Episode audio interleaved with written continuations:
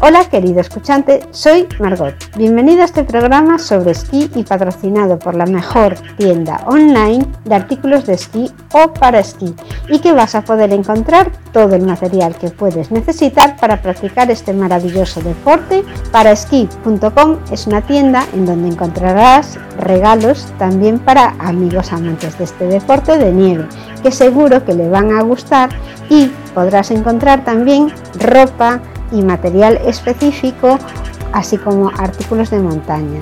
Todo lo que no te puedes ni imaginar, pero que te va a facilitar tus días en la nieve. Para Esquí es una tienda que te ofrece como ventaja comparativa frente a toda la oferta que vas a encontrar en internet con productos de este tipo, una exclusividad, porque es una tienda totalmente especializada. El material ha sido específicamente seleccionado para esta disciplina, que es el esquí alpino, y además por alguien a quien le gusta mucho este deporte.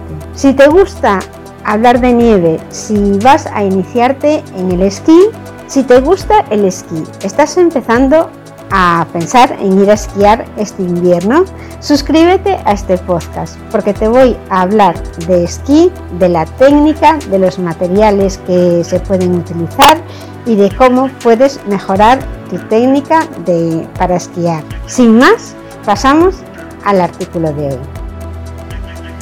Hoy te voy a hablar de las estaciones que de esquí que hay por la zona noroeste. Yo vivo en La Coruña y mm, parece que por aquí no puedes esquiar, pero no es cierto. Hay bastantes estaciones para ir a esquiar. Pueden estar entre 3 y 4 horas.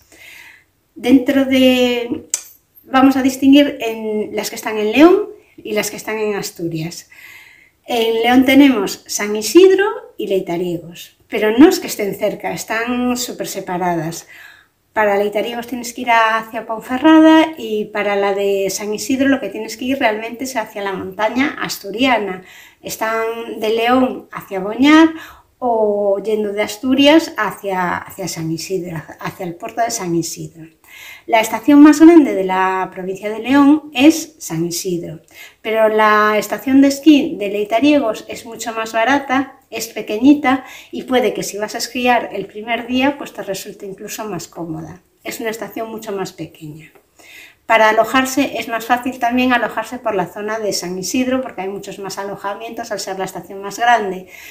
Es importante que sepas que normalmente en las estaciones de esquí, por lo menos en las del norte, noroeste, normalmente te exigen dormir dos noches para reservar. En cuanto a Leitariegos, eso es una estación que a mí me gusta muchísimo. Eh, tampoco está muy masificada, ninguna de las dos está muy masificada.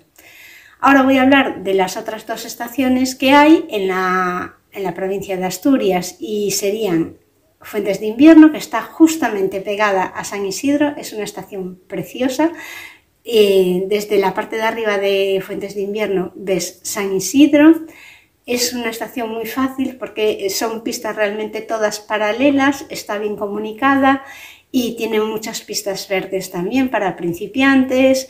Y la gente pues es todo un ambiente muy familiar, hay muchos cursos y se ven muchos niños, o sea, es un ambiente totalmente familiar y es una estación muy agradable.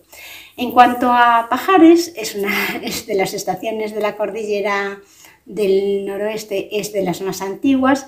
Los remontes a lo mejor están un poco anticuados y son bastante lentos, pero la estación también es una estación bonita. Eh, tiene un montón de pistas, es del tamaño más o menos de San Isidro. Lo que le falta es un poco de, pues, de actualización, a lo mejor le faltan recursos para, para mejorarla. Tanto en Pajares como en San Isidro hay guardería. En Fuentes de Invierno lo que hay es un jardín infantil que a veces funciona y a veces no. Y en Eitarigos creo que no existe ningún método para dejar a los niños pequeños. Gracias querido escuchante por haber llegado hasta aquí. Espero haber podido entretenerte con este programa y haber satisfecho tu interés sobre el esquí. Te invito de nuevo a visitar nuestra tienda online para esquí.com donde puedes encontrar el material que necesitas específico de esquí. Seguiré publicando muchos artículos en este podcast sobre nieve y sobre la técnica para realizar el esquí. Hasta el próximo programa.